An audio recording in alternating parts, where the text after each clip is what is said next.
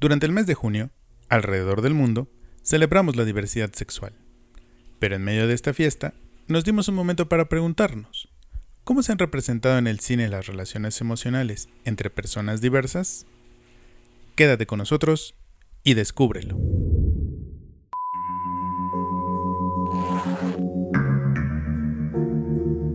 Cineautopsias. Podcast de cine.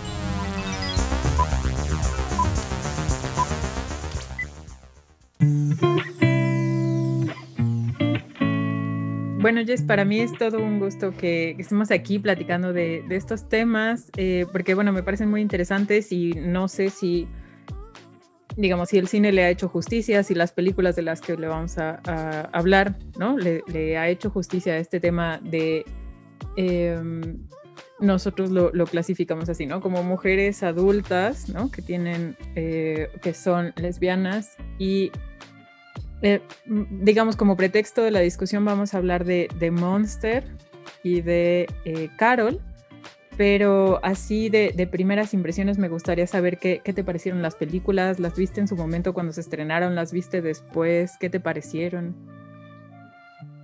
Bueno, eres muy joven pues haber visto Monster cuando salió, tal vez. sí, pues está bien difícil a ver, bueno, no, no tanto, ¿no? Porque es del 2004 pero el 2004 es un año en el que yo personalmente empiezo a, explorar en torno a, mi, a mi expresión de género y también a mi orientación sexual. Entonces, eh, pues sí, hubiese sido muy difícil haber visto Monster, pero te comparto que yo la vi hace cosa de dos semanas o tres semanas por primera vez en mi vida y yo no podía haber creído hasta que con quien la estaba viendo me dijo que esa mujer era alguien a quien yo había visto en otros papeles y que no me imaginaba ni siquiera quién era. Y entonces así, híjole, pues es que yo estaba pensando, pues quién será esta actriz que lo está haciendo genial, ¿no?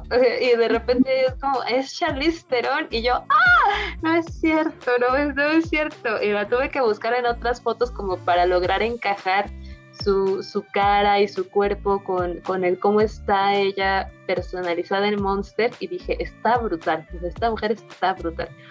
Em, lo que puedo compartir acerca y refiriéndome a la pregunta que, que haces sobre si dentro de, de, las películas se ha hecho se ha hecho justicia, ¿no? O sea que a mí incluso me parece un término atinado y bonito porque me remito a lo justo, ¿no? A, una equidad de las situaciones y, me parece que, en, torno a lo justo, pues quizá el cine le debe mucho a, pues a, un sinnúmero de experiencias y de vivencias de los muy diferentes cuerpos que existen en el planeta, ¿no? Eh, más bien eh, y, refiriéndome también a esto que decías, de si lo, podríamos observar en las películas que, vamos a platicar tú y yo hoy, em, pues creo que escogimos películas que sabemos que han visto quizá la mayoría de las personas que van a poder estar escuchándonos em, y que mm, quizá también cuestionarnos por qué este tipo de películas son las que, las que llegan más fácilmente a nosotros pues sería una, un buen punto de partida, ¿no? Yo no niego que este, lo que pasa en Monster entre, entre Cristina Ricci y Charlize Theron es como, este, o sea, es, como que, te llena de emociones, ¿no? O sea, este, toda la historia, todo lo que le sucede, eh, es, te, da adrenalina, eh, te gusta mucho cómo lo llevan y, si quieres seguir sabiendo más, te sientes triste por los personajes. Y, lo que pasa en, nuestra otra peli, o sea, lo mismo en Carol, creo que es un poco lo mismo, ¿no? O sea, si quizá las vemos juntas, podemos eh, compartir que de las dos historias sentimos esto como de, que son personas que están haciendo algo este, increíblemente arriesgado, eh, que, se, que se están este, acostando entre ellas, que tienen una relación, que se quieren, Em, que están huyendo, prófugas de la justicia. Y, y, entonces ahí es donde yo inserto un poco esa, esa cuchara, ¿no? Esa pregunta de por qué significa en el caso de estas representaciones, el relacionarte con otra mujer siendo mujer, ¿por qué representa un, un peligro, no? ¿Por qué te representa estar huyendo o, o vivir en marginación? Incluso en Monster, eh, independientemente de que sea un poco basada, que yo no conozco la historia original, eso también hay que decirlo, o sea, yo no, no conozco este, el caso real en el que se está basando esta película de ficción, pero, pero también es, es, este, es interesante como siempre, en, al menos en estas historias que son justo para hacer como un cine de entretenimiento que no tiene nada de malo, por supuesto, o sea, a todo el mundo nos gusta ver este, películas que son hechas con esos fines, em, pero la, la, pregunta más bien es esa, ¿por qué em, siempre se nos está alineando a que las mujeres que, que, a las que les gusta relacionarse sexoafectivamente con otras son exclusivamente mujeres que están como traumatizadas con, con, algo que tiene que ver con la sexualidad.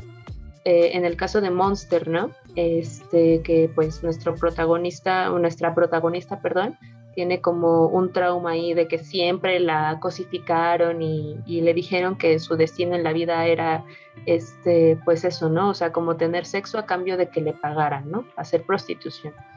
Em, y en el caso de Carol, eh, igual y no, es, no, no tiene quizá como esto tanto paralelismo, pero, pero también podemos observar esta dinámica de, de, los, de los poderes, ¿no? O sea, el poder que tiene una persona sobre otra en, en en aras de su jerarquía de clase y, socioeconómica. O sea, al final buscas a alguien que te salve. Y eso también pasa con Cristina. Entonces, eh, no es, para mí quizá no es tanto que sea, que sea justo, sino que siempre nos está mostrando que las mujeres cuando mm, se, se deciden a tener una relación así, es porque tienen traumas y porque algo les falta y pues la mayoría de las mujeres que se relacionan con otras mujeres, la verdad es que pues ni al caso, ¿no? Entonces, este, pues eh, yo creo que por ahí podríamos llevarlo. También me parece súper relevante para cerrar mi comentario y también, o sea, con muchas ganas de escucharte a ti, este, pues señalar, ¿no? Que em, muy aparte de que sea cine de entretenimiento, pues a mí sí me gusta mucho eh, cuando hago intento hacer un análisis desde una perspectiva de género de las películas, enterarme de quién hizo la película, en qué año la hizo, este, quién produjo esa película, ¿no? Este, qué, intenciones hay detrás de que esa película exista. Em, y en el caso este, de Carol, pues es un, señor, un, un, director de cine llamado Todd Hines, y en el caso de, de Monster es Patty Jenkins, ¿no? Eh, creo, a mí personalmente, sí me gusta mucho más Monster que, que, Carol, eh, en cuestión también de esto, como de la, de la representación, ¿no? Pero, pero también, aunque, o sea, siendo un poco también ecuánime, o sea, en el caso de, de que sea Patty quien hace Monster, pues no, no deja de ser ese, ese cine eh, de entretenimiento, ¿no? Pienso que lo hizo muy bien, que repito, yo no conozco la historia, este, y, sí me siento mucho más cercana y me preocupan, me preocupan muchísimo más y, y, y, creo totalmente en estos personajes porque tienen un contexto socioeconómico, o sea, arrollador eh, me gusta mucho más la historia de Patty que la de Todd. Y eso pues me parece que es también importante para lo que vamos a hablar hoy, ¿no? Eh, eh, si las representaciones son justas y si son dignas o si solamente están haciendo la película pues porque estamos en un tremendo tren del mame de lo LGBT genial y el feminismo genial, ¿no? Y, y a veces no saben ni cómo hacerlo. Entonces, este, pues a mí me gustaría saber, ¿tú qué opinas, Julia? Pues yo, yo creo que las dos películas tienen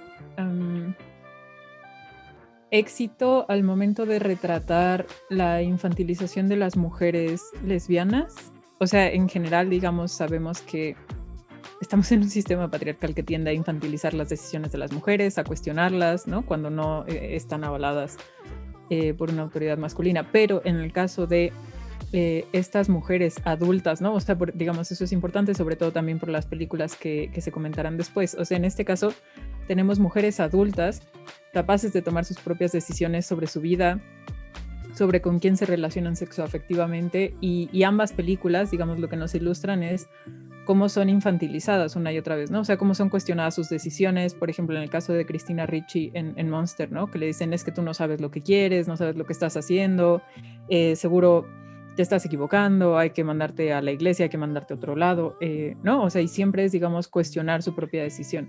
En el caso justo del personaje de Charlize eh, pues bueno, por supuesto, como hay tantos estigmas ¿no? en torno a, la profesión de, trabajadoras sexuales, también está como este condicionante para deslegitimar sus propias decisiones, ¿no? O sea, y como eh, en ese sentido mostrarla como alguien, eh, pues claro, que, no es capaz de tomar sus propias decisiones en lugar de responsabilizar también al contexto, ¿no? Y creo que eso la película lo hace bien, pues, ¿no? O sea, como el, el mostrarte cómo eh, hay corresponsables en las decisiones que toman eh, sus protagonistas, que son los estigmas, eh, los prejuicios, la homofobia en general, ¿no? y no estos personajes que saben lo que quieren. Lo que pasa es que no, no pueden tenerlo dado el contexto, ¿no? Y en ese sentido, creo que también lo veo en Carol.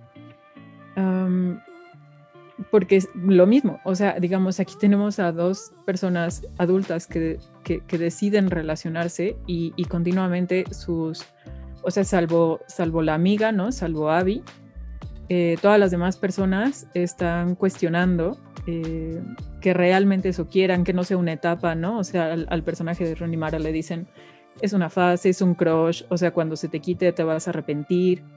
Eh, y, y, claro, con Carol siempre está la cosa de no sabe lo que hace, se tiene que reformar para ser una madre y ama de casa y esposa hetero, como en el sentido en el que la sociedad esperaría que alguien ¿no? de su posición social eh, ejerciera este, este papel.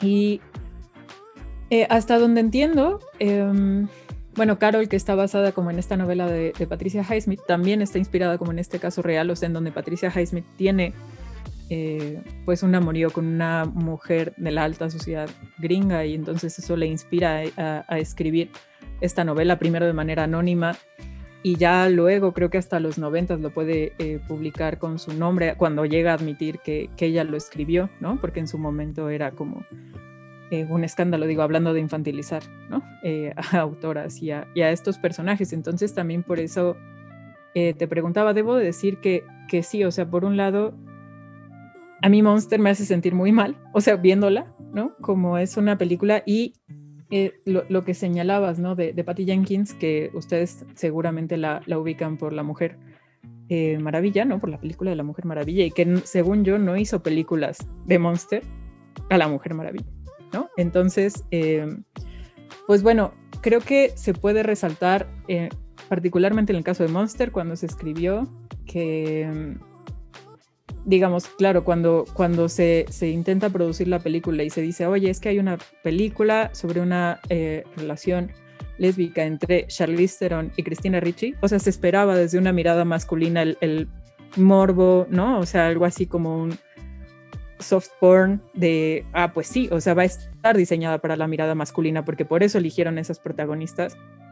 Y eso es lo que no tenemos, ¿no? O sea, en ese sentido, eh, me parece muy, digamos, como un gran acierto de, Monster, que esa no es la trama, o sea, que no es el morbo en torno a estas disidencias, que ese podría haber sido el foco, creo yo, y no lo fue. En, ese sentido me, parece muy bien.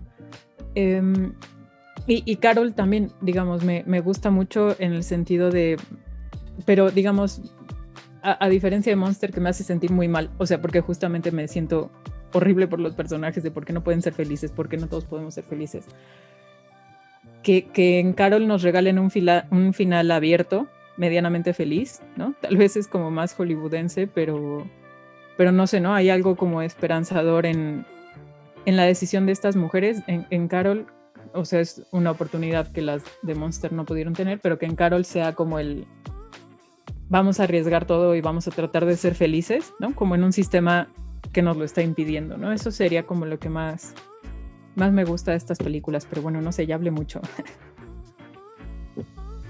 Fíjate que está muy interesante esto último que dices y, quisiera como comentar al respecto porque em, parece que más o menos en estas películas como noventeras, ¿no? Eh, intentaron dar, a, mí me gusta pensar, y, digo me gusta porque más bien me gusta recordármelo, me gusta recordar que finalmente mucho de este, de este cine que, con el que todos crecimos, ¿no? O sea, al final son, son productos que se hacen así con ese fin, ¿no? O sea, que son productos que eh, la intención es que consumas y que consumas a veces no nada más este, la película, sino todo, todo lo que estoy haciendo en torno a la película, ¿no? O sea, si voy a sacar un videojuego, si voy a sacar una línea de ropa, o sea, como un montón de cositas. Y creo que este, hubo también una cuota, no nada más en el cine, sino en muchos contenidos audiovisuales, este, en series sobre todo. Este, me acuerdo mucho de, eh, de Buffy, ¿no? O sea, este, o de este, estas este, como series de, de live action que eran como para adolescentes de los noventas y que hay, o sea, yo noto que empieza a haber una cuota de, este tipo de, de, justo de vivencias que no son exclusivamente heterosexuales. O sea, a mí no me parece, por ejemplo, gratuito que exista, insertando otro ejemplo, este, no sé, Ranma y medio, ¿no? Eh, me parece que, que, todo va como entrando en una cierta cuota de lo que necesitamos para hacer, o sea, para montarnos en esta onda de ser progres. Eh, el problema, a mi parecer, es cuando esa, esa intención de llenar la cuota se te queda em, un poco, pues eso, ¿no? Como en lo suave, que igual usaste esa palabra. Entonces, al principio, al menos, este, y lo comento pues tanto desde mi vivencia y mi, y, mi mirada, pero también de, de, la de otras mujeres que conozco que se viven teniendo relaciones con otras mujeres desde hace mucho tiempo o desde hace poco, era un estrés saber que dentro de la cuota nos metían a nosotras o, a los chicos, por ejemplo, si también hablaban de chicos homosexuales o de personas trans, pero siempre tenía que morir una, entonces, una de las chicas de la relación muere y entonces la otra se queda súper triste porque pues ya se quedó sin el amor de su vida y, y, por supuesto como no te encuentras lesbianas en la siguiente esquina ni haciendo fila afuera de la tienda, pues entonces ya te quedabas por siempre y para siempre sola en la vida y, y, ya no había luz para ti. Y entonces pasamos un poco de eso que sucedía mucho en los noventas a ahora en estas nuevas cuotas ya te decir, es que a ver, las lesbianas están, están quejándose porque las están representando, pero pues siempre se muere una de las mujeres de la pareja, ¿no? Entonces no las maten, háganlas con un final feliz. Entonces ahora estamos entrando en este nuevo tipo de narrativas en las que ya somos felices, pero entonces vemos Carol y decimos, pues es que está muy bonita y todo y lloramos juntas, pero pues sinceramente es que esto está muy lejos de ser como una, una representación justa de cómo de verdad se viven las relaciones, ¿no? Y no paramos en esto de, ay, pues es que claro, es que pues esta mujer, pues imagínate, tiene tanto poder, o sea, lo de seguir haciéndonos como que tenemos intereses para poder relacionarnos entre las personas, eso eh, es algo que, que quizá y solo quizá va a empezar a cambiar y bueno, yo tengo un poco de esperanza por una de las películas que está metida en, en, el podcast del día de hoy, este, pero, pero son cosas que al menos, por ejemplo, para Todd, a Todd me queda claro que no le cabe en la cabeza cómo dos mujeres se podrían relacionar sin que existiera una que quiere ser así como la, sugar mommy de la otra morra, ¿no? O sea, este, es que no, no me cabe en la cabeza cómo, cómo querrían relacionarse si encima son guapísimas, o sea, míralas este, lo tienen todo. Entonces, em, creo que quizá eh, más bien eh, sería lo ideal empezar a preguntarnos por qué es que sí, ya estamos terminando felices, pero, pero la historia que estoy viendo me resulta, me resulta justa o me resulta como no sé, como súper lejana, ¿sabes? No hace falta ser lesbiana, o sea, tú la ves y dices, ay, pues es que la verdad es que no les creo nada, o sea, es como, y, puede ser muy bonita, pero sigue siendo como un cuento de, película que no va a pasar más allá, ¿no? O sea, al menos Carol, siento que no es de esas, de esas pelis es esas pelis que gustó mucho en su momento, pero ya después de eso casi no tiene, o sea, no tiene como este, este ruido, ¿sabes? O sea, no, no la veo eh, siendo vista por otras chicas que quieran ver a, eh, que, que, se viven lesbianas o bisexuales, este, y que quieran ver estas representaciones, no ven Carol. Entonces, no sé, también quizás habría que preguntarnos por qué, ¿no? Sí, no, em, bueno, y seguro que, que, estas dos películas, como dices, a pesar del de, paso de los años, como sobre todo podríamos seguir hablando, ¿no? Eh, de muchas cosas, pero también tenemos otros tres bloques muy buenos para ustedes. Entonces, pues muchas gracias, Jess, de nuevo, y pues damos paso a los siguientes bloques. hola, muy buen día, tarde, noche, dependiendo del momento en el que nos estén escuchando.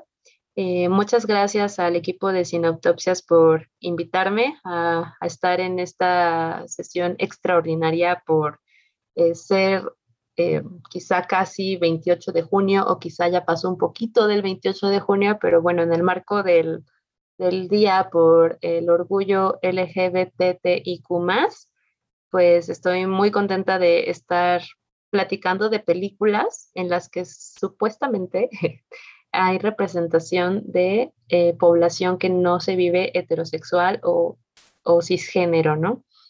Eh, yo eh, soy Jessica Rito, soy comunicóloga y productora audiovisual. Em, me dedico básicamente a, a, la docencia de cine con el eje de perspectiva de género. Eso es algo que a mí me apasiona mucho. También hago producción de cine documental y eh, de igual manera hago cineclubismo en esta misma línea de poder hacer formación de públicos, pero también de, brindar herramientas para programar espacios de cineclub en el que se utilice también una perspectiva de género.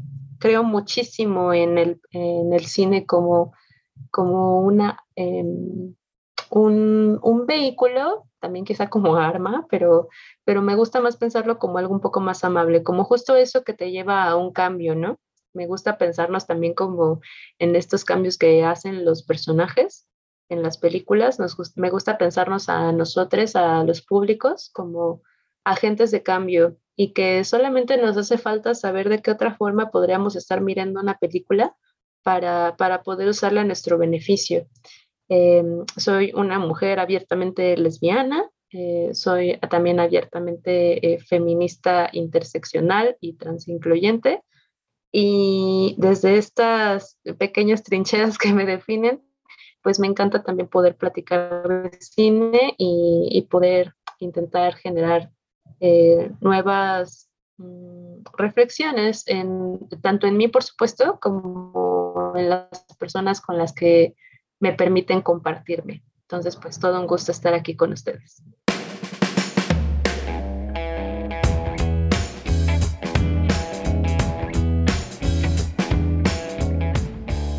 Bueno, no sé qué te parezca a ti, Jessica, pero yo creo que Happy Together y Sueño en otro idioma son la misma película. Nos hablan de la imposibilidad de dos personas para estar juntas. En este caso, esas dos personas son, son hombres, entonces podríamos decir que son películas que retratan el amor homosexual entre dos parejas de, sí, entre dos parejas de hombres, pero por lo menos tienen en común eso, ¿no? O sea que es sobre la imposibilidad, ya deja tú de dos hombres, no de dos personas de amarse y de poder relacionarse. Y tienen otra cosa en común, una en una me gustó, en la otra me sacó mucho de onda, que es el color verde. Hay mucho verde en las dos películas. Y en especial la de Happy Together. No me gustó nada ese verde. Pero, pero cuéntanos, Jessica, ¿tú qué tal? ¿Qué te parece en estas películas y la forma en la que podemos platicar en general en el cine, cómo han retratado el amor entre los hombres? Pues primero estoy impactadísima de tu declaración de que no te gustó Happy Together, cuando a todo mundo le encantó Happy Together. Este, fíjate, ahí, bueno, respecto a, justo la película de Resto Contreras, o sea, quizá me, encantaría empezar por, ella. Eh, creo que eh, igual lo mismo, este, hay que apuntar eh, quién es la peli, por qué la hace, en qué año la hace, ¿no? Y este, Ernesto Contreras pues es un director que mexicano, a, quienes nos escuchen y que no son de México, este, em, es un director mexicano que entre otras cosas, pues la verdad es que no le ha ido nada mal en la industria del cine, o sea, pues nada más ha sido este, premiado en justo con el Ariel por esta película, que por eso digo me parece increíble que no te encante, porque a todo el mundo le encanta. Este, y sí podrá ser no, no originario de la Ciudad de México, es, veracruzano, pero de todas maneras, pues eso no le, no le impidió ser este, un, un director muy importante eh, ya en nuestro país, pues por ser director de una de las instituciones más importantes de la Academia Mexicana de Cine, ¿no? Entonces, este, a mí me, me, vamos, esto, esto último me parece totalmente importante porque Ernesto Contreras, pues no es un director que, que se la pase tomando como eje de sus historias, este, pues eso, ¿no? O sea, como relaciones entre personas que, que, son del mismo género, que son del mismo sexo, o, o sea, tampoco nos, nos está contando constantemente historias como de eh, con una perspectiva o una intención social eh, fuerte. En otras palabras, es un cine, como lo había dicho hace también un momento, es un cine que busca solamente entretener, ¿no? Es como de estos, ah, o sea, sí, sí lo pienso como estas personas que van como cazando en la vida las historias que creen que van a quedar en el momento adecuado y, por eso también sueño en otro idioma, a pesar de que a mí me gustó cuando la fui a ver al cine, o sea, me gustó mucho. E, es que es esta, esta nueva horita que se ha hecho en el cine de, de las películas apreciativas, ¿no? De lo, de lo hermoso que tiene la foto que estoy viendo. Eh, y se están clavando tanto en lo hermoso de la fotografía, como ya este, lo comentamos afortunadamente este, entre nosotros cuando tuvimos nuestra sesión para hablar de Selva Trágica, que yo dije justo esto, ¿no? De, es que, a ver, eh, Yulene, como Yulene Laizola como directora, a mí me, gustó mucho lo que hizo en su primer película, este, Memorias de, Shakespeare y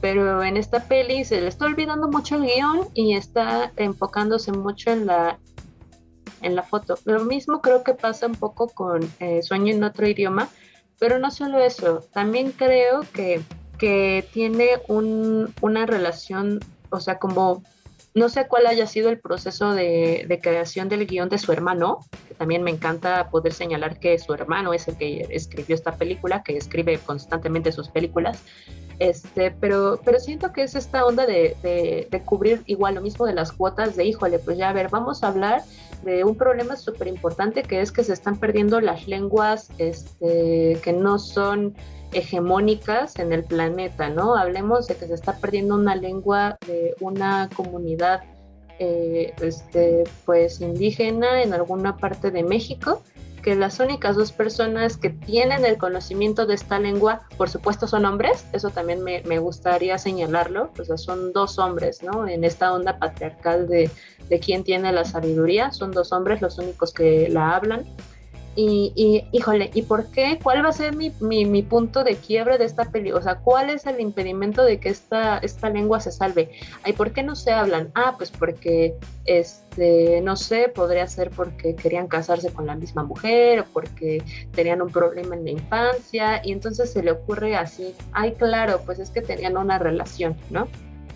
Yo no digo, por supuesto, que esto sea como imposible, inverosímil, pero me parece que fue un, un factor tomado como para ver de qué manera innovadora, entre comillas, podían, pues eso, como ponerle a su, a su película algo eh, que fuera como esa, esa vuelta de tuerca que tú no veías venir. Eh, la representación, por supuesto, me parece, pues me parece incluso lo que él buscaba, ¿no? Que fuese secundario o sea, que no fuera lo que más te interesara de la película. Y más allá de que, de que esto te permita incluir una, una experiencia y una vivencia de las personas que son homosexuales con, con, una total naturalidad, asumiendo que es algo que, pues, que existe en la vida y que no está mal y este, dejar de estigmatizarlo me parece que lo deja, lo sigue delegando a estos espacios eh, como de fantasía. De hecho, lo que lo único que brinda la foto es esa sensación de fantasía, de que esto sucede en la fantasía y, y, y por aquí te pasa quizá como espectadora, al menos a mí, pero pues no sé, yo confío en que no, no seré la única. Que, que, estoy viendo eso, una, una película que bien podría haber de repente haber sacado una varita mágica y todo bien, ¿no? O sea, no, no, no, no, no pasa de ahí. Entonces, como representación, pues sinceramente no, no, no creo que lo cumpla. Y en Happy Together, em, pues bueno, o sea, yo creo que también es súper verde pensando en que eh, nuestro, nuestro gran director, Wong Kar Gai, eh, pues tiene esta onda, ¿no? De, de, siempre de usar unos colores como súper extraños para sus pelis. Eh, y de todas maneras, o sea, fíjate, a él quizás se lo, se lo bueno, no es, no es tanto como de perdonarlo, pero, pero por supuesto que lo entiendo más, ¿no? Él tiene un estilo, eh, él tiene una forma de contar las historias. Y, creo que también para el año en el que e, es, la película, que es en el 97, o sea, Happy Together es, es justo de 20 años después, o sea, que, que, nos, que nos parezca que son muy, muy iguales y que uno la hizo 20 años a distancia de la otra persona, pues también, o sea, no sé, creo que me, me, me, da más ganas de, de aplaudir más la, la peli de, de, uno que de otro, ¿no? Y, y, respecto a su, a justo a su representación, me parece también que, que, tendríamos que atender a estas cuestiones culturales porque yo no sé por qué a veces en la cultura general, lo cual me parece también, o sea, me, me encanta, me vuela la cabeza, como cuando la gente está huyendo de algo, huye a América Latina. O sea, eh, no sé, no sé. Este, muchas personas de Estados Unidos que están haciendo cosas, híjole, malas, malas, malísimas. Creo que incluso en Telma y Luis, este, no me acuerdo si quieren oír a México, ¿no? O sea, todo el mundo quiere oír a México. Y, que estos dos quieran huir a Argentina y, vivirse libres cuando pues también en Argentina hay una cultura homofóbica súper brutal. Este, a mí me gusta también verlo de esa parte, ¿no? Cómo también cabe en las personas mucho esta, este, este platónico o esta inocencia o, o esta, este, estos imaginarios que, que, tú dices, claro, es que hay algo mejor para mí allá afuera y, que sean capaces de hacerlo, porque eso sí es muy real, ¿no? O sea, la, la mayoría de la, de la población LGBTIQ siempre es otro tipo de migrante que, que, que, se mueve donde sabe que su vida no va a ser quizá tan amenazada, ¿no? Eh, en, esta, en esta cuestión, o sea, yo veo la peli y me sigue, me sigue tocando mucho porque creo que eh, en su intento de, vivirse libres, la mayoría de las personas han, han tenido que recurrir a esto y, y, no lo logran. O sea, llegan a, un espacio en el que se dan con pared y se dan cuenta que pues es exactamente lo mismo y que encima ya no ni hablan español, ¿no? Entonces, este, creo que, que la, la, peli es, es, muy valiosa este, en, en su intento de retratarlo y, le creo un poco más porque creo que los humaniza y, me permite sentirme cerca de esta historia mucho más que en la película de Ernesto Contreras. Y pues eso. ¿Y tú qué opinas, Alberto? Pues mira, yo, creo que Happy Together en, este, en esta forma en la que lo estás poniendo sí es una película más arriesgada por diferentes razones, ¿no? entre ellas, una, el haber trasladado a sus protagonistas tan lejos de su origen, ¿no? La otra es, digamos, eh, haberlos puesto en una situación más o menos cómoda una vez que están centrados en Argentina, porque precisamente la película obvia todas las estructuras machistas y sociales que habrían tenido de ser migrantes reales, ¿no? Por ejemplo, yo estaba esperando el momento en el que un argentino les dijera chino, que es como le decimos a todo asiático en América Latina, ¿no? O sea, y siento que un poco eso ahí la, la película pudo haber dicho algo, una cosita chiquita, aunque sea que alguien le dijera chino, ¿no? Siento que ahí la película pudo haber dicho algo y, y pensando en ese tipo de, de, estructuras, creo que Sueño en otro idioma sí cumple con esa, con esa cuota, si lo quieres ver de esa manera, sí está construida precisamente sobre las estructuras religiosas y las estructuras sociales que impiden que dos personas estén juntas, más allá de la preferencia que ellos tengan y más allá de la opinión que tengan de sí mismos. A mí me parece que, que Sueño de otro idioma es una gran película, en su momento aquí la celebramos mucho y la, y la comentamos, pero precisamente la, la intención de traer otro tipo de miradas es darnos otra dimensión. Y siento que es verdad que visto desde la perspectiva de la diversidad, es una película que no arriesga nada. Y es una película que incluso sitúa la solución a su problema en otro mundo, no en este mundo, ¿no? sino que los tiene que llevar a otro lugar fuera de, de este mundo de costumbres, de este mundo social, de este mundo natural incluso, para poder solucionar su problema. Ahora, Happy Together puede estar más anclada o no en la realidad con base en la construcción de sus propios personajes, pero sí sitúa su no solución en este mundo, ¿no? O sea, a final de cuentas son sus personajes los que toman la decisión de hacer una cosa o hacer la otra. Y, otra cosa que me llama mucho la atención de ambas formas de representar el amor entre hombres es cómo hay esta reproducción, no sé si consciente o inconsciente, de una persona que cuida y la otra persona que se tiene que dejar cuidar. O una persona que es la sensible y otra persona que es el duro. En ambas parejas son así. Una es la que brinda la protección, la que brinda el cuidado, la que dice, mira, no pasa nada, vamos a intentarlo, echémosle ganas.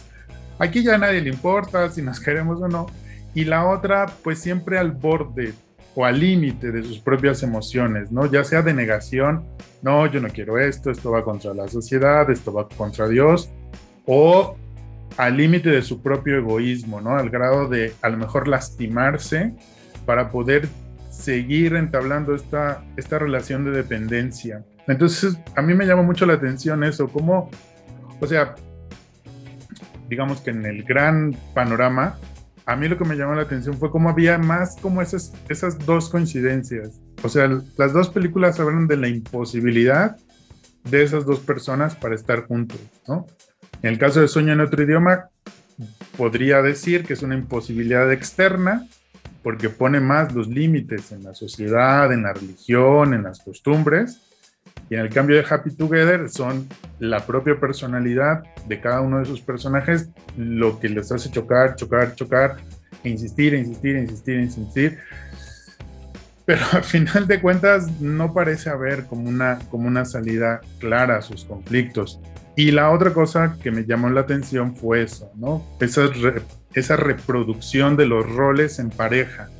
Uno que tiene que cuidar y el otro que se tiene que dejar cuidar.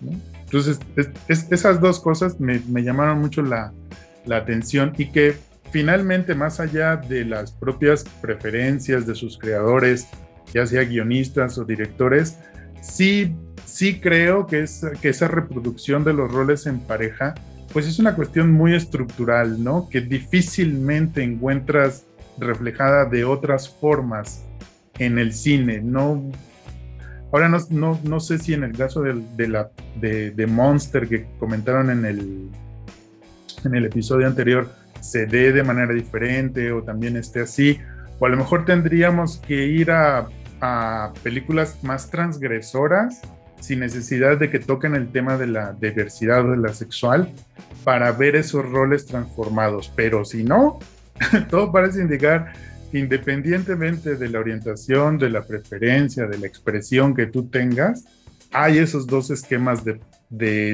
estar en una pareja. El que protege y el que se deja proteger. Sí, quizá como, último comentario, me encanta que, digas esto, Alberto, porque al final yo como lo, percibo y como también trato de, comentarlo cuando estoy haciendo eso, ya como una, un análisis con una perspectiva de género, ¿no? O sea, sí, sí me, me, orillo mucho a, a, que el género se puede definir no nada más cuando nosotros estamos eh, en soledad, eh, sino que también se define mucho cuando tienes de frente, cuando estás en relación con otra persona o con un grupo de personas, ¿no? Eh, es decir, o sea, a mí me va mucho de lo que es mi género, se va a definir dependiendo de si estoy hablando contigo o si estoy hablando con Julia o si estoy hablando con Ale. Y si voy por la calle caminando, también se va a definir si me encuentro en la calle que viene de frente a mí una chica o un chico, ¿no? También, por supuesto, es pertinente decir que eh, yo tengo una capacidad de lectura del cuerpo de las otras personas en las que me incluso me da la tranquilidad de asumir el género de la otra persona y cómo se tiene que portar en relación a mí y cómo yo me tengo que comportar en relación a esa persona, ¿no? Por lo tanto, en las películas, a mí, o sea, me, me, me gusta mucho también poder sostener que cualquier película se podría eh, analizar desde una perspectiva de género porque todas son justo de relaciones entre personas y cuando no son entre personas reales es en una película animada en la que los personajes también tienen un género y eso es brutal, ¿no? O sea, es como justo nosotros vemos la peli y no nos lo cuestionamos, o sea, este, ese cerdito es una mujer y este zorro es un hombre y, o sea, como hay muchas cosas que nosotros vamos cuadrando. Entonces, que cómo es justo que nosotros nos damos cuenta, cómo nos damos cuenta que es de un género de otro. No se reduce incluso que, por supuesto, vamos, el primer vistazo, la imagen de, de mis personajes, que es lo primero, lo que yo veo antes de escucharles hablar, tiene que ser de cómo yo asumo que son los géneros, o sea, cómo se ven los personajes que son hombres, cómo se ven los personajes que son mujeres, dependiendo del espacio en el que estás. Si es una película de época, pues por supuesto que los vas a vestir de la manera en la que se visten en esa época, ¿no? Em, Después de eso, lo que necesitas es justo que te cuadre mentalmente, que hagas esta, esta conexión de, ay, pues es que tengo este cuerpo que, este, que es súper este, voluptuosa y entonces, ah, por supuesto, yo necesito que el género de esta persona me encaje totalmente con lo que yo estoy mostrando en el cuerpo, ¿no? Y ya después lo que necesito es justo confrontar a ese personaje con otro personaje que tenga otras características y ahí se va a hacer el cierre de mi círculo, que es el género de este personaje, ¿no? Que somos nosotros mismos en la vida. Entonces, ¿cómo yo voy a cerrar? Ah, claro, pues es que si tienen una relación homosexual, pues lo más lógico es que haya un personaje que es mi personaje masculino, porque yo sé que en la vida existen relaciones entre hombres y mujeres y el típico, la típica pregunta de quién es el hombre y quién es la mujer, y normalmente la mujer es súper sumisa y es lo femenino, entonces pues en la relación de los hombres pues también debe de haber uno, ¿no? Debe de haber alguien que sea como mi personaje pasivo y sea mi personaje masculino, que necesito alguien que sea el que marca la ley y el que le obedece y el que le protege y el que le cuida. Y eso también podemos verlo en Carol, ¿no? O sea, por eso justo a mí me, me hace como, bueno, del episodio pasado, este, me hace tanto ruido porque parece ser que quienes hacen las películas, quienes las escriben justo, vamos, no nada más, no son personas que han vivido una relación que no sea heterosexual, sino que quizá tampoco justo tienen la decencia de asesorarse con alguien que les pueda checar su guion para saber si están haciendo justo una representación que sea digna con lo que de verdad vivimos las personas que no somos heterosexuales o que no somos cisgénero. Y no hay esa intención, por supuesto, pues porque en realidad pues yo no quiero hacer una película propagandística como este leía Ernesto Contreras decir en alguna ocasión o a otras personas, o sea, como de, pues es que yo no quería hacer una película que problematizara sobre lo que viven, o sea, era otra cosa, ese es el punto, ¿no? O sea, son películas que deben de alinearse a los órdenes y a lo normal y Ernesto Contreras quizá esté haciendo esta película porque pues ya no hay problema en que yo tenga personajes homosexuales y la gente va a venir a ver mi película, pero por supuesto que sí. O sea, porque ella es parte de toda una agenda que está tratando de reivindicar a otredades de la diversidad, pero, pero entonces quizá en cuestión de ya de las historias de lo que vemos en el cine, pues se queda súper flojo, ¿no? Y nos sigue dando estas relaciones del género de que a fuerza, siempre sí o sí, tú tienes que estar en una relación donde o tú eres la persona que violenta o, o, eres a la que violentan, ¿no? Es gravísimo. Eso es, justo como nuestra, nuestro chip en la cabeza y entonces estás en una relación donde eso no pasa y, te, da, te da crisis y ansiedad y entonces dices, ¿qué está pasando? ¿Por qué no siento que me están violentando o que, me, o que, o que yo puedo ser superior a esta persona, ¿no? Y, y son inimaginables que existan relaciones en las que esto no pueda existir tanto si son mujeres con mujeres, hombres con hombres o, justo una relación heterosexual. Creo que eso también tiene, es algo que nos debe el cine, no nada más a, las, a las personas que vivimos en diversidad sexual, sino pues también a las personas heterosexuales. creo que aún no entendemos mucho que de verdad lo necesitamos. Sí, no, son, son reflexiones que nos debemos como, como sociedad, ¿no? Porque para no, para no irnos hacia otros lugares. O sea, digamos que a, sueño, a sueño en otro idioma no le quitaba nada si estos dos hombres eran solamente amigos. Y si se hubieran peleado por la misma mujer, bueno, pues igual estarían reproduciendo estereotipos y lo que sea. Pero no le hubiera quitado ni le hubiera añadido nada en cuanto a lo que quería contarte como historia. Entonces creo que lo que nos estás compartiendo es que, bueno, si ya le quisiste añadir un elemento de diversidad, ve más allá de tus propios estereotipos, de tus propias categorías y refleja la diversidad.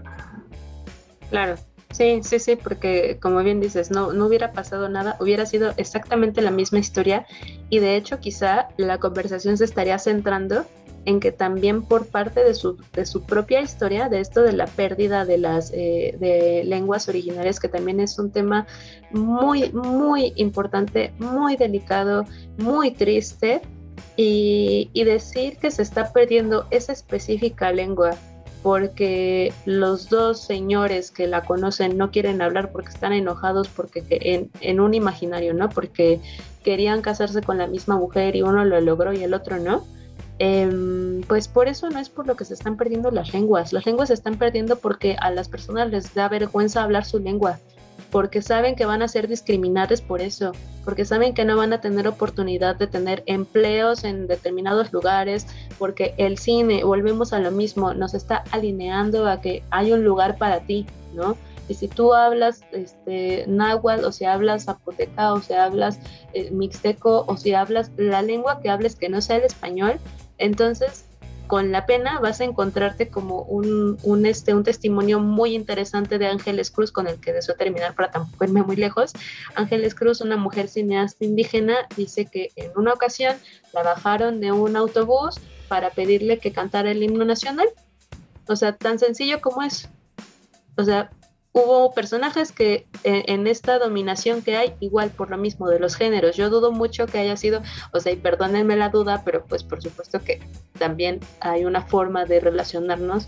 No digo que si hubiese sido una mujer militar no hubiera hecho algo así. Igual y también la hubiera violentado, pero de otra forma. Y, yo, y yo pienso, claro, pues, o sea, de los, los militares que la bajaron del autobús, pues eran hombres, ¿no? Entonces, eh, si, si continuamos con estas historias rositas, o sea que está bien, está bien que exista el cine de entretenimiento, no decimos que no, pero, pero es tristísimo. O sea, entonces las primeras representaciones dignas que tenemos de indigenismo son la de Ernesto Contreras y la de Alfonso Cuarón cuando ya existe de hace años el cine de, de Teófila Palafox, ¿no? O sea, cuando existe desde hace años el cine también de Luna Marán, de mujeres y de, y de por supuesto también de hombres cineastas que están haciendo sus propias representaciones como, como justo son sus vivencias. Y pues nada más vemos la de Ernesto Contreras en el que dijo, ay, híjole, ¿qué, qué le meto? ¿Qué personajes tengo? O, cómo le puede ser interesante? No, pues que sean indígenas y, ay, ¿qué más? Ah, pues también son homosexuales, o sea, es como, y, son, y son justo, no pueden vivirse su homosexualidad porque pues están en esta población que los va a acribillar, así como de, pues, oye, existen los mushes, o sea, ¿de qué me estás hablando? O sea, Entonces sí, o sea, me parece que hay, hay, mucho que cuestionarnos. Yo en este caso, ya si nos queremos ver como también como destriparla la todita, pues tampoco le veo demasiada, este, demasiada diferencia con películas que hacen de como de producciones de nosotros los nobles o, películas de este producidas por Eugenio Derbez, ¿sabes? O sea, pues tampoco tienen una intención de, de decir ningún cuestionamiento social, sino solamente hacer pelis que te entretengan y está.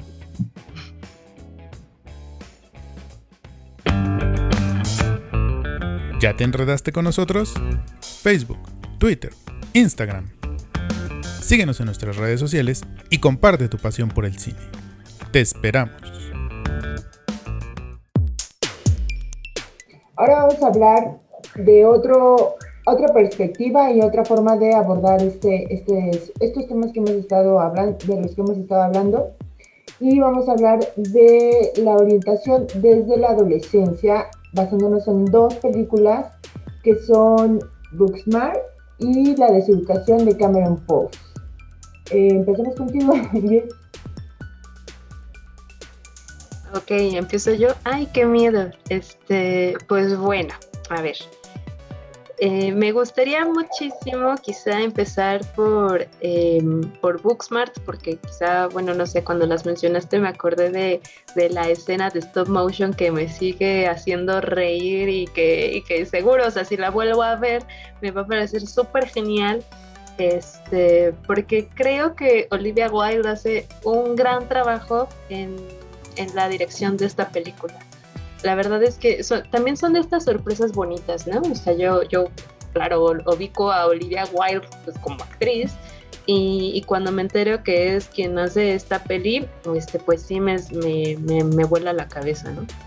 Este, creo que que tiene una visión súper bonita también como de, lo que significa quizá y, eso también me, gustaría mucho pues eh, mencionarlo. Lo que, lo que yo imagino que podría ser también para ella, porque te das cuenta cuando en las películas también hay, hay una honestidad, ¿no? Desde la persona que está dirigiendo, hay, hay algo de, de, sí, claro, yo tengo una intención, yo estoy dirigiendo, yo no estoy haciendo este, de comer en mi casa mi desayuno, estoy haciendo una película y, decido contar esta historia. Y, me parece que, yo noto la intención de, Olivia. O sea, está, está contándonos esta historia de, lo difícil que puede ser estar en la edad de tu secundaria, este, casi a punto, bueno, secundaria y en nuestro caso preparatoria, a punto de, tomar quizá la decisión más importante de tu vida en el mundo de la meritocracia, que es qué voy a estudiar, a qué universidad voy a entrar, este sí, en el caso de los estadounidenses, pues eso, qué, qué, qué, universidad te va a aceptar, ¿no? Porque necesitas que te acepten y que, y que quizá estás en este rollo de, de, siempre ser la mejor. Ahí también me gustaría mucho, ¿no? Eh, anotar me encanta que sean protagonistas, me encanta que sean ellas, que sean mejores amigas, que tienen todos estos códigos que todas tenemos, por eso también le noto mucho la, honestidad.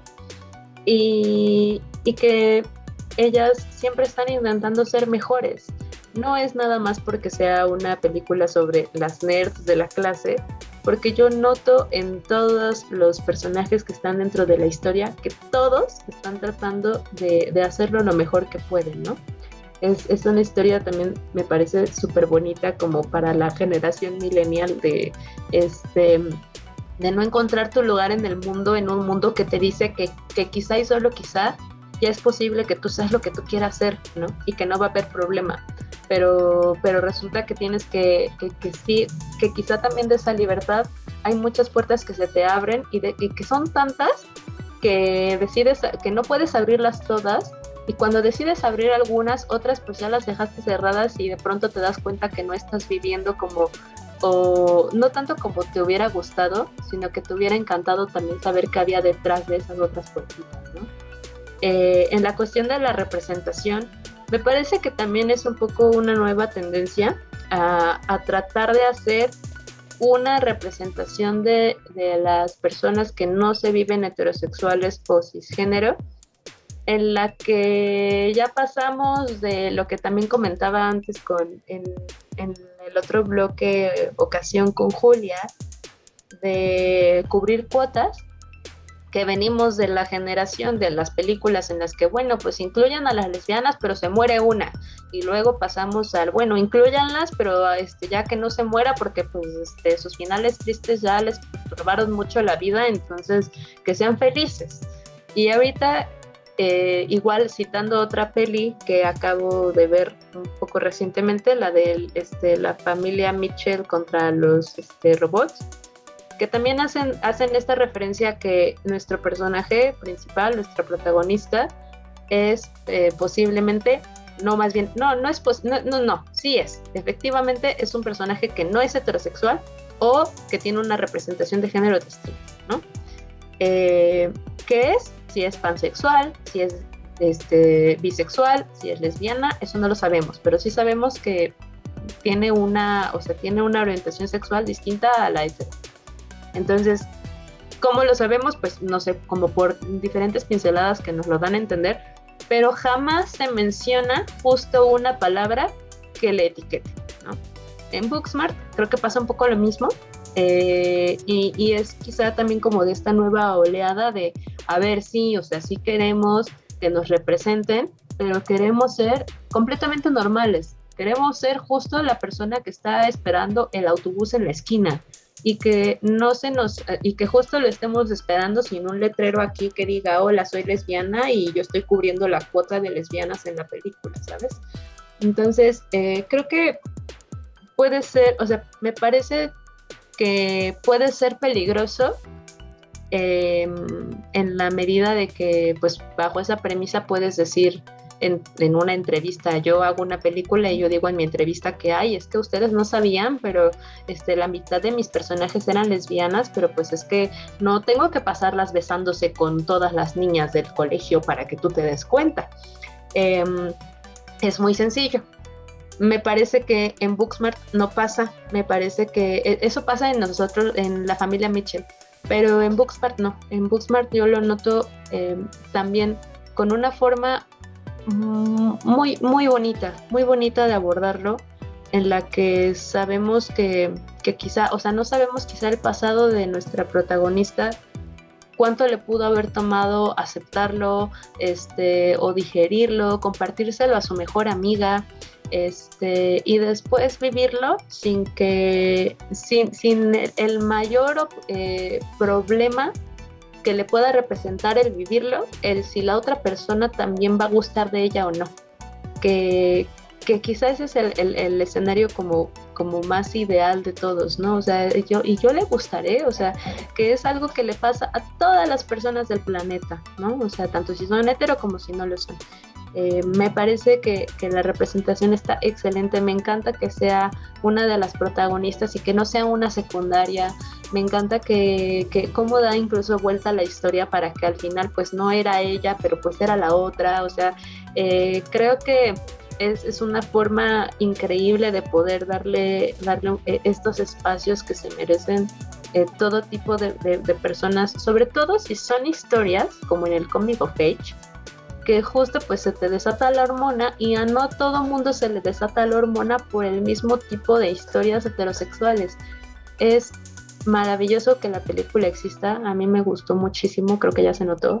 Y este y, yo solamente espero que siga habiendo más de este tipo de películas en las que siento que, que sí marcan, marcan un referente, ¿no? Eh, ¿no? No sé, al menos con poblaciones que son más jóvenes que yo, pero si yo hubiera visto esto a mis 15 años, habría sido fenomenal.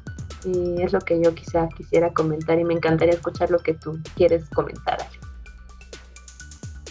Oye, eh, estoy en el mismo canal que tú. Eh, me pareció increíble la forma en que, el personaje, su personaje homosexual, su personaje lesbiana, no te da atisbos de, que lo es, ¿no? Ah, es una persona común y corriente, o sea, es más, está como más encaminada al, hecho de ser como ñoña, por así decirlo, como ella se califica, entonces da como que más, se centra más en esa característica de su personaje que en el, hecho de que sea lesbiana o, de la orientación que tú quieras.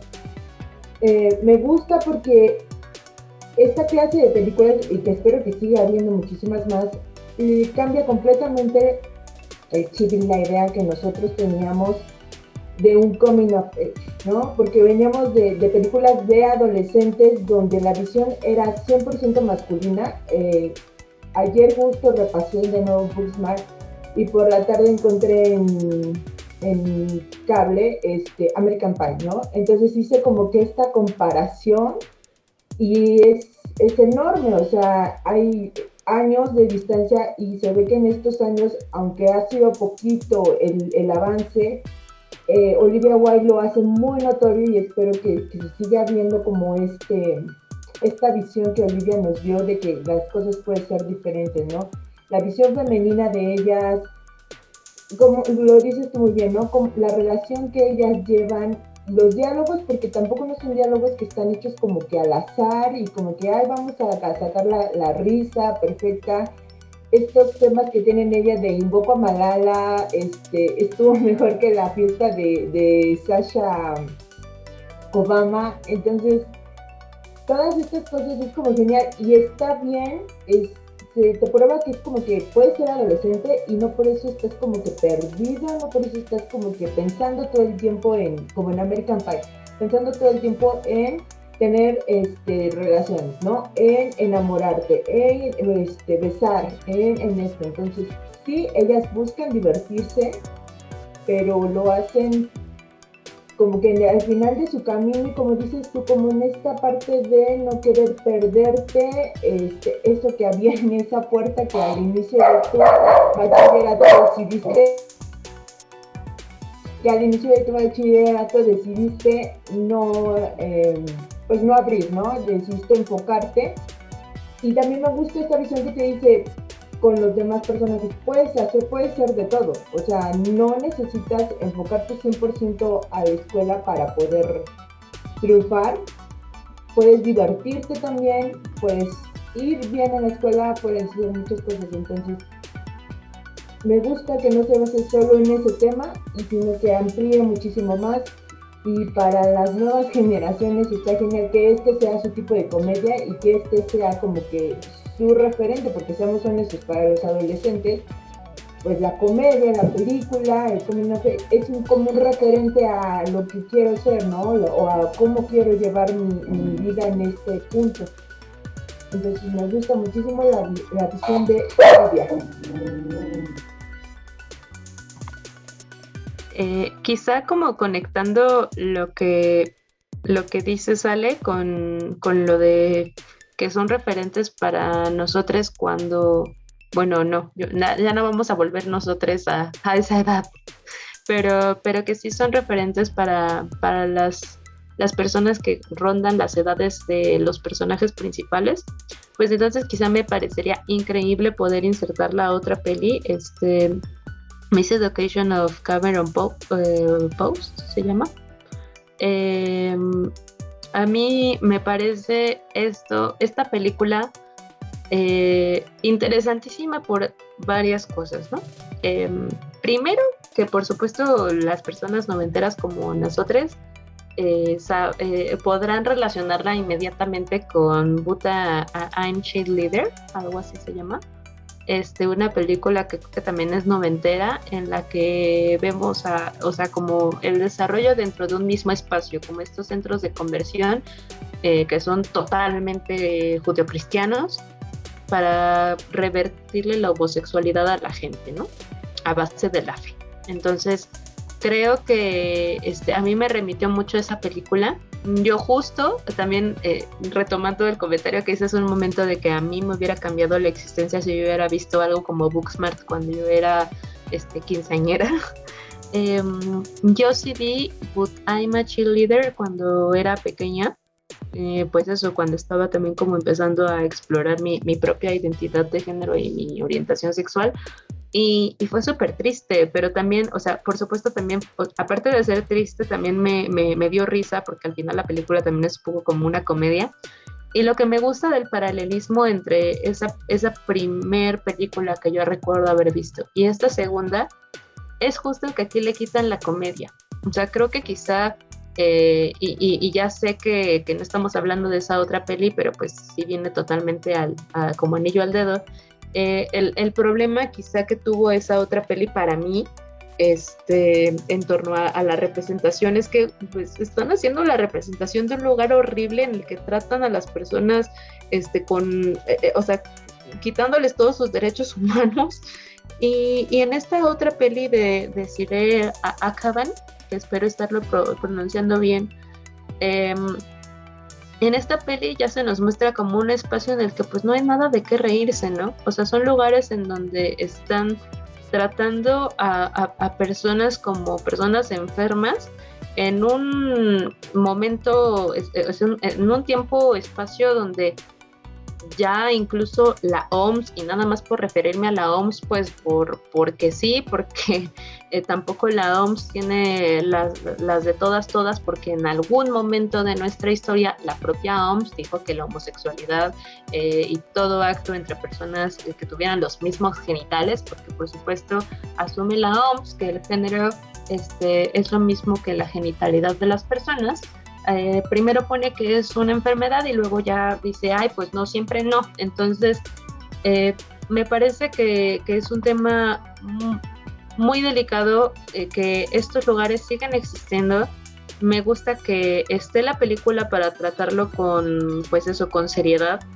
Y, y sobre ella también me encantaría poder, poder decir que, pues, igual remitiéndome a que es importante quién hace la película, eh, me hace totalmente sentido. No puedo conocerme totalmente la historia de la directora, pero tan solo tiene una serie que es su más reciente producción que se llama Girl, que es este, sobre una, una chica, me parece, bisexual, y también tiene otra peli que, que sí pude ver, que este, justo se llama Una chica bisexual en Nueva York, algo así le pusieron en su traducción al español.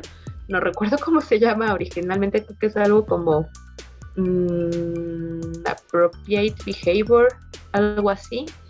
Eh, y esta es una historia de una chica este, que eh, me parece que es de Oriente Medio, vive en Nueva York y básicamente la sinopsis es como, bueno, nadie sabe que es bisexual, nadie de su familia sabe que es bisexual y tampoco lo sabe su novio, ¿no? Ah, no, perdón, su novia. Su novia tampoco sabe que es bisexual. Trata el tema de incluso de la bifobia que existe, como de esta tendencia a, creer que las personas bisexuales son un mito porque no saben lo que quieren, porque simplemente están este, viendo, eh, pues eso, ¿no? Como que tratando de, incluirse cuando les conviene y cuando no les conviene, pues ya, este, fíjense que siempre sí soy hetero, lo cual es súper errado. Eh, las personas bisexuales sí existen y todo el trabajo de decir, eh, es justo en torno a esto, ¿no? O sea, a desmitificar un montón de cosas que se saben, que se asumen acerca de las personas que son de preferencias, eh, orientaciones sexuales diferentes a las hetero o que no son cisgénero. Eh, me parece súper importante que se pueda ver la peli. Em, nos da un poco también un poco esta, eh, e, este, este asomo hacia cómo se pueden ver esos espacios. La actuación de Crow Moritz me parece muy buena creo que es una chica que ha estado también, o sea, yo siento también que cuando le dan papeles a, chicas como ella, no es gratuito, o sea, yo percibo también que por supuesto a ella le mueve este tema, quisiera imaginar que claro que ella también como que ha tenido un poco todas estas incógnitas en su vida y en su cabeza. Y que, y que sirven, ¿no? No nada más sirven para las personas que están realizando la peli, sino también para quienes las estamos viendo. Em, la representación, pues por supuesto, o sea, tampoco creo que esté llena de estereotipos, me parece también que son personajes em, muy, mm, muy creíbles, entre comillas, o sea, por decirles de alguna forma. Eh, lo que quiero decir es que sin, yo no sé, no estoy segura de quién dirigió Butai Machine Leader, pero sí sé que esta la dirigió Desiree y toda la obra de Desiree me cuadra totalmente porque la peli, mm, no solamente porque ya hemos avanzado años luz de, de una película y de otra, más bien porque ella sí está cerca del tema, porque es una directora que lo está tratando desde su propia mirada y aquí sí importa muchísimo que sea ella quien lo está haciendo y no otro, otro personaje, otro director que dice, ay, pues vamos a, seguir, a hacer una película de este tema porque pues este, lo LGBT está pegando y pues este, vamos a hablar de lo de los, los centros de conversión que siguen existiendo, ¿no? Eh, sin que sea parte de este propio problema. Entonces, eh, a mí me parece genial. ¿Tú qué opinas, Ale? Sí, exacto. En las dos películas la representación no está estereotipada, o sea, quizá en Booksmart tienes al personaje de a los dos chicos, no recuerdo los nombres, que son gays, que si de repente tienden a ser como te los plantean, este, me en los bloques anteriores que comentabas que tú ves a alguien eh, y dices, bueno, es, es, homosexual, es igual por los modos, ¿no? Eso me refirió mucho al baile de los 41, que por la época, o sea, tú los veías vestidos normal, pero eh, la actuación era como como muy cargada, no sé, muy, muy amanerada, no quisiera decir esta palabra, pero no encuentro en este momento otra, pero muy amanerada, ¿no? En ninguna de estas dos películas que estamos abordando tienes una representación estereotipada. Me parece importante que sea así para el público para el que están dirigidos, ¿no? Que no sea necesario que un adolescente o un joven se eh, crea que, no sé, si eres mujer, que tengas que vestir con pantalón y camisa cuadros y eh, vestirte como hombre, o si eres hombre, que tengas que vestirte como mujer puedes vestirte como una mujer y sentir atracción por otra mujer, ser completamente femenina y no hay ningún problema. Y hablando también, retomando este, conversaciones de los otros bloques, sentirte este, femenina y fuerte al mismo tiempo. O sea, no porque tú te, te vistas femenino en una relación, entonces pues eso quiere decir que tú vas a ser la mujer y la otra mujer va a ser el hombre y no por el estilo. Me, me gusta que se represente así en estas dos películas insisto, para el público para el que están dirigidas, ¿no? Es bien importante que desde, desde las primeras impresiones que tenemos con nuestra sexualidad, entendamos que está bien sentirnos como, o pensar, este, sentir atracción por el género sin necesidad de tener que verte o ser tal, eso me agrada. Eh, me, dio mucha tristeza la película, ah, definitivamente me gustó, los rompen, estos tipos de centros te rompen completamente, le pasa a uno de los personajes, este, y empiezas, lo dice en un diálogo en este, el personaje de Floyd, no te violentan físicamente, pero sí violentan, eh, te violentan mentalmente y violentan tu espíritu, o sea, te hacen sentir que, que, te odias, ¿no? Por ser lo que eres y es completamente mal. La visión de la directora, tienes toda la razón, va muy, muy coherente, es muy coherente, muy sencilla y creo que lo aborda de una manera bastante, este, pues, importante, ¿no? Eh, pues que más, nada más que todo lo que tengo que decir, ¿qué más tengo que decir? Pues nada, quizá como mi último comentario, solamente motivado por, por, lo, por esta duda o, esta sensación de no saber cómo decirlo que, que te noté. Em, igual en, en, mi intención cuando, cuando comparto lo de una perspectiva de género, pero pues también que, que, que, va atravesada totalmente pues con mi lesbiandad y con, con muchas cosas que puedo yo ser, este, yo, yo comparto con, las personas que, con las que puedo conversar esto, ¿no? Que mm, en el género estamos como muy, muy alineados a que lo masculino es igual a hombre y lo femenino es igual a mujer, ¿no? O sea, como en un 100%. O sea, incluso, o sea, yo también entiendo mucho la confusión y no me, no me parece, este, o por supuesto no me da ninguna extrañeza que, nos siga turbando cuando vemos lo de perspectiva de género por todos lados, cuando, cuando ni siquiera estamos, eh, cuando estamos viendo, por ejemplo, en un formulario que te ponen ¿qué es usted? Eh, MH, ¿no? Eh, ah, pues este, soy mujer porque la H es de hombre, ¿no? Y te ponen sexo. Y, o te ponen sexo F o M, ¿no? Masculino, femenino. Aquí el problema es ese que eh, es, es, por supuesto también una, una, una forma de pensar mía, pero pues también la saco como de muchas cosas que, en las que me he tratado de instruir acerca de, del feminismo y del género. Eh, las personas no somos 100% femeninas ni 100% masculinas. Y, y, si bien lo femenino, por supuesto, sí nos remite a, a como ciertas características, lo, dócil, lo suave, este, lo, lo bueno, lo, lo, brillante, lo feliz, lo, este, lo delicado, como a, muchas características de este tipo.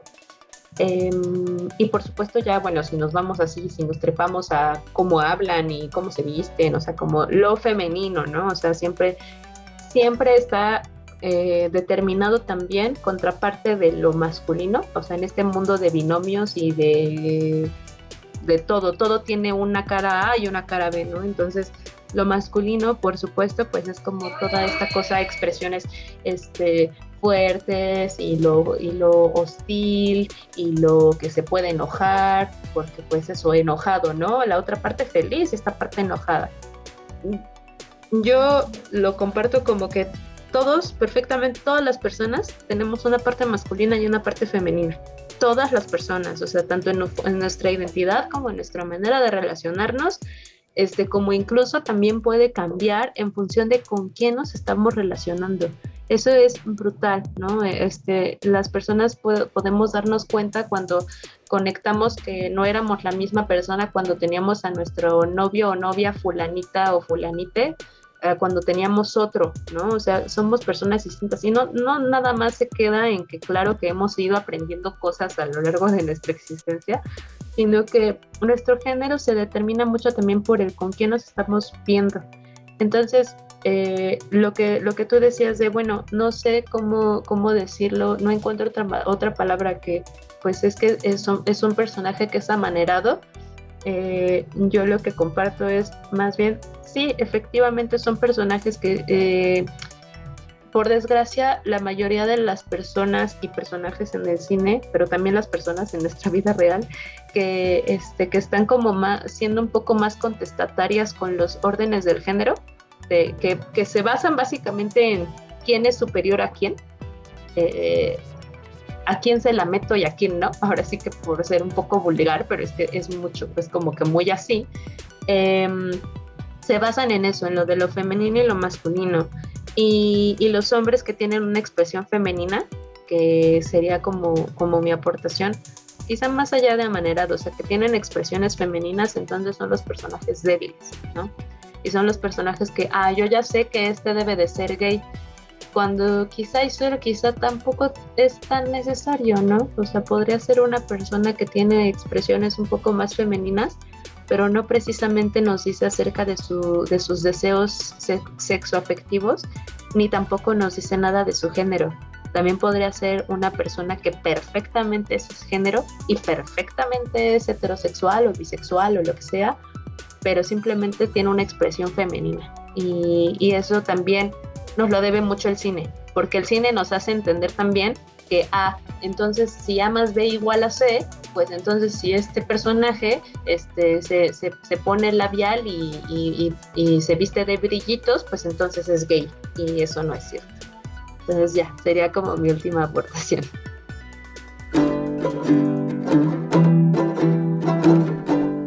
Si te gusta nuestro podcast, nos ayudaría tu opinión, ya sea en Spotify, iBox, YouTube o Google Podcast, deja un comentario, una valoración o compártelo con quien más confianza le tengas.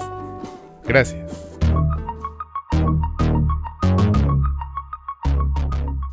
Bueno, pues seguramente ustedes, como nosotros, se han quedado pensando muchas cosas. Esperemos que este, el comentario de estas películas le hayan, les hayan hecho reflexionar sobre muchas películas que han visto, vivencias que han escuchado o vivencias que hayan tenido. Y bueno, ahora vamos a hacer un último bloque entre todos de reflexiones, comentarios, ideas sueltas que hemos tenido al ver estas películas y al estar platicando sobre ellas. ¿Tú qué nos cuentas, Julián? Bueno, pues yo, como bien decías, me quedo pensando en muchas cosas. Em, tal vez me gustaría destacar dos, ¿no? O sea, cómo ha habido claramente eh, pues por un lado, eh, como lo decía Jess, un, quiebre generacional o cómo han cambiado eh, las narrativas, quiénes son los protagonistas, cómo los presentamos, ¿no? O sea, y que creo que se puede apreciar muy claramente, ¿no? Por propuestas, digamos, como con los contrastes, pues, de, de, de, las películas que hemos hablado y cómo han ido evolucionando en el tiempo. Entonces, por un lado, creo yo que eso lo me puede dar justo, pues, ¿no? O sea, que como decía Jess, pues, bueno, ya no está el personaje de cuota, ¿no? Que es lesbiana y que también esto, ¿no? O sea, que está definida por el trauma o lo va a estar, eh, sino que pues bueno, justamente va a ser una persona normal, o sea, digamos como en, en, qué momento mitificamos la heterosexualidad, ¿no? Para, digamos, que, que, que, que, la personalidad, digamos, de estos personajes no se reduzca justo ni a su identidad de género, ni a su expresión de género, también como decía ellas al final, ¿no? O sea, respecto a cómo leemos a las otras personas y a partir de ahí cómo eh, podríamos clasificarlas, sino que sean pues historias diversas y que digamos puedan incorporar eso eh, de una manera mucho más libre, más rica. Creo que yo eh, que eso lo veo como muy positivo. O sea, solo, solo como debo confesar, o sea, em, como algo que me dejó mucho eh, pensando, Jess, digamos, de lo que dijo eh, respecto a Carol. O sea, la, guionista es, lesbiana. Eh, o sea, entonces, pues sí, em, bueno, Phyllis Nagy es, lesbiana y, algo que me, digamos, que, me, que me dejó mucho pensando es justo, ¿no? ¿Por qué no tiene como más recepción o por qué no seguimos hablando de, Carol, ¿no? Y, y por un lado, está este dato de que Patricia Highsmith, o sea, eh, es una anécdota autobiográfica, la de Carol, em, pero a pesar de eso, por la época que le tocó a Patricia Highsmith, o sea, de que tenía una homofobia tan internalizada, o sea, a pesar de haber escrito esta historia, ella creía que, ser lesbiana es algo que se tenía que curar, O sea, digamos, como hay un conflicto desde la autora, pero que es recuperado por, por esta guionista que es que es lesbiana y también me quedo pensando en, por ejemplo, Todd Haynes, el director, es gay, ¿no? Como abiertamente gay y ha sido identificado como el cine queer, pero también como, creo yo, eh, algo que, sobre todo como todo lo que estuvimos discutiendo, es cómo eh, deberíamos también evitar tal vez el peligro de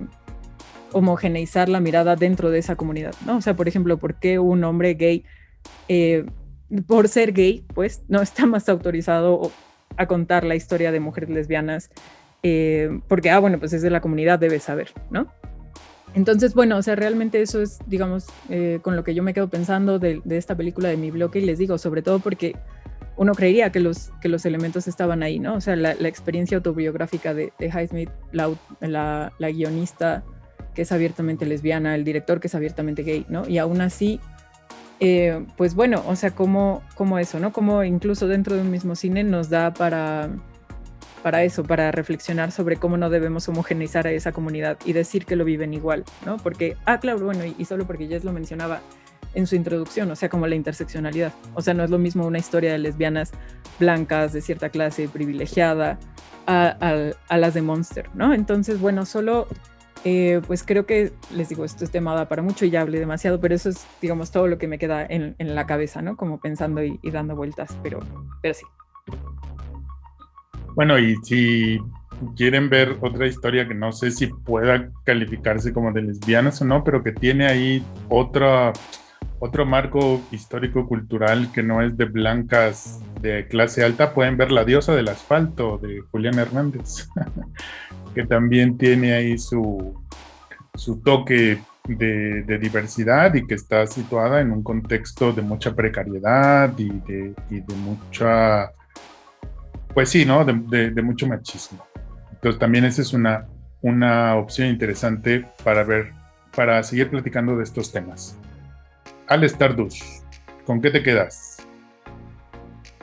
Pues yo me quedo con el hecho de como decía Julia y Jessica, de gozar las historias ya no tanto por la visión que te regalen, sino por, por el lado humano, o sea, poder identificarnos con cualquier tipo de historia, no porque sea una historia lésbica o una historia homosexual, sino porque es una historia humana, ¿no? O sea, eh, sería importante llegar a ese punto en el que te identifiques, sea el que sea tu preferencia, porque es una historia humana, ya.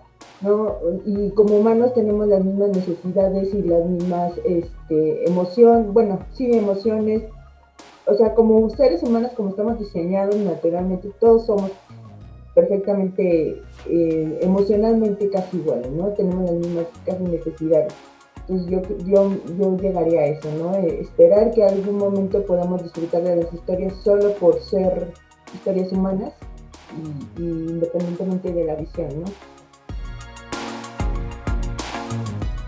Pues yo me quedo, la verdad es que mm, con un poco como con un compendio de, de algo que no veía venir, que era eh, pues juntar estas películas en un mismo, en una misma línea de pensamiento.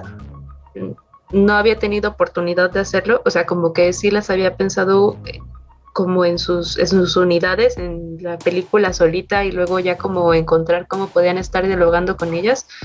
Y, y me quedo mucho también con, con, esto que te movió a ti, Julia, de, de verdad entonces, ¿cómo, ¿cómo es que podemos darnos cuenta si, si hay pretextos? Porque también lo veo un poco como pretexto, ¿no? Ah, pues es que mi pretexto es que que yo, yo me vivo de esta determinada forma, ¿no? Eh, y cómo entonces podríamos pedir algo acerca de las siguientes representaciones que se hagan. Me, me, gusta verlo como, bueno, estamos hablando de películas que ya existen, que son de, este, la mayoría, pues son de los 2000, creo que la única que no entró en los 2000 fue Happy Together, y, es de tres, así 1997, ¿no? Y me llama la atención cómo dentro de, estos 17 eh, años, porque creo que Missy Education of Cameron Post es como del 17, más o menos en otro idioma también, o sea, me, me, me, parece increíble cómo en 17 años hemos cambiado tanto la intención del por qué se hacen estas películas, primero, este, la continuidad con la que se hacen y el, rol, eh, el, rol, el objetivo del, de por qué tiene que estar aquí este personaje de, cada una de las películas. Mm, en algún momento, bueno, yo, yo uso una, cita de una investigación que hacen acerca de los guiones este, de, cómo van creándose los guiones cinematográficos, eh, cómo es que se crean las historias, ¿no? Y hay una tendencia muy grande, o sea, no, puedo decir ahora mismo porcentajes, pero, pero hay, la, generalidad, la tendencia es que mi personaje, cuando yo soy una persona escritora de cine, ok, ¿qué tengo que hacer? Ah, pues una nueva historia, ok, ¿de qué se va a tratar? Ah, pues este, mi personaje está en y siempre se está pensando en un personaje masculino, siempre. Ya después, entonces, justo vamos como a, ah, bueno, vamos a irlo delimitando, ¿no? O sea, a ver, que, no sé, ¿qué se me antoja hacer? ¿Cuál va a ser el problema de mi personaje? Ay, pues, este, que es una historia de estas, de que de pobre a rico. Entonces, ah, ok, pues entonces, ¿quién es pobre?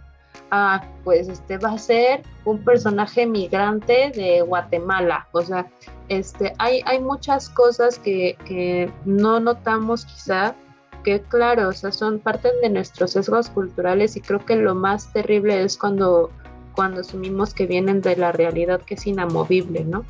Cuando no, o sea, la persona que está escribiendo el guion, pues la verdad es que no tiene la verdad absoluta y su verdad también se basa mucho en otras películas y en lo que creemos saber de la realidad.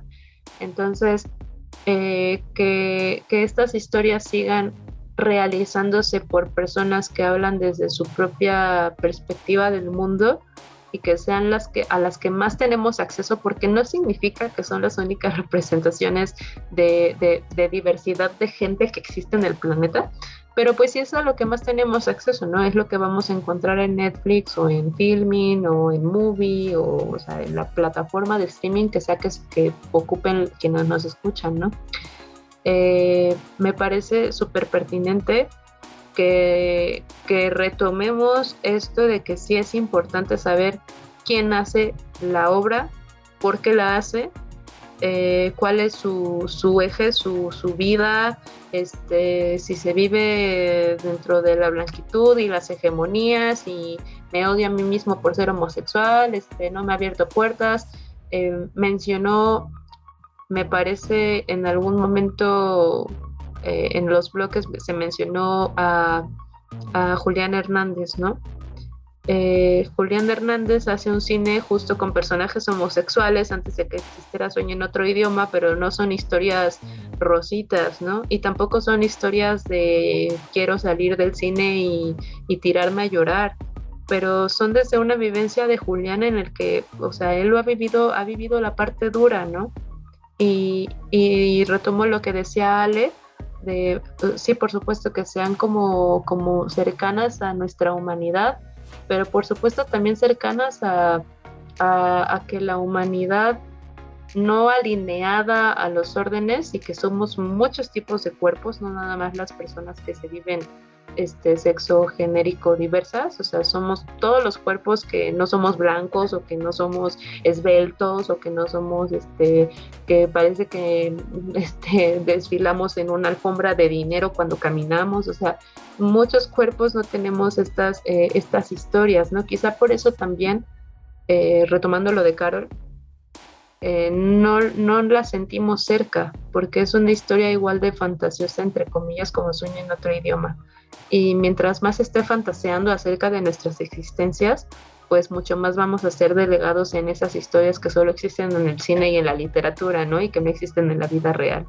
Entonces, este, creo que yo me quedo con eso, con, con estas ganas y esta sed de que ese cine que sí existe, que, en el que se nos representa de manera más digna y equitativa y un poco más cerca también a nuestro dolor, pero también a las cosas bonitas que nos pasan, eh, pues sea más visto. Y sería lo mejor que podría pasarnos también hacer como estas decisiones políticas de sí ver este cine que está por todos lados y que te pasan en la tele y en el en el, en el avión y en el camión, pero también saber desde dónde podrías estar viendo la peli, ¿no? Eh, el, el, el volvernos públicos, críticos de lo que estamos viendo. Eso creo que es lo que yo me quedo. Muy bien, pues muchas gracias. Yo creo que el cine a todos nos ha acercado a mundos que desconocíamos, nos ha acercado a realidades que jamás hubiéramos imaginado que existieran, pero con todo lo que hemos platicado el día de hoy y con las películas que hemos visto y que espero que se animen también ustedes a verla, a verlas, pues nos damos cuenta que el cine todavía puede ser más diverso, y que nuestra mirada debe exigir también esa diversidad para acercarnos todavía a más mundos, a más posibilidades, a más alternativas. Bueno, pues muchas gracias, Jess, por habernos acompañado en este episodio. Te agradecemos mucho que nos hayas compartido tus opiniones, tu postura, tu mirada y tus eh, amores y desamores por las películas. muchas gracias a ustedes por compartir el, espacio conmigo, por dejarme acompañarles también. Y pues espero que, sí, como dices, que esto cree esas ganas de, ver las pelis de las que hablamos, este, de abrirles quizá como otra, otro panorama para verlas, pero también de buscar otras. Eso estaría increíble. Gracias a todos por, por todo. Muchas gracias, Ale Stardust. Gracias a ustedes. Muchas gracias, Julio Muñoz. Igualmente, a ustedes también. Y muchas gracias a nuestro señor postproductor Lázaro Moreno por su muy apreciable y excelente trabajo. Muchas gracias a ustedes por habernos acompañado hasta el final de este episodio, este y nos vemos y nos escuchamos en la siguiente autopsia. Hasta entonces.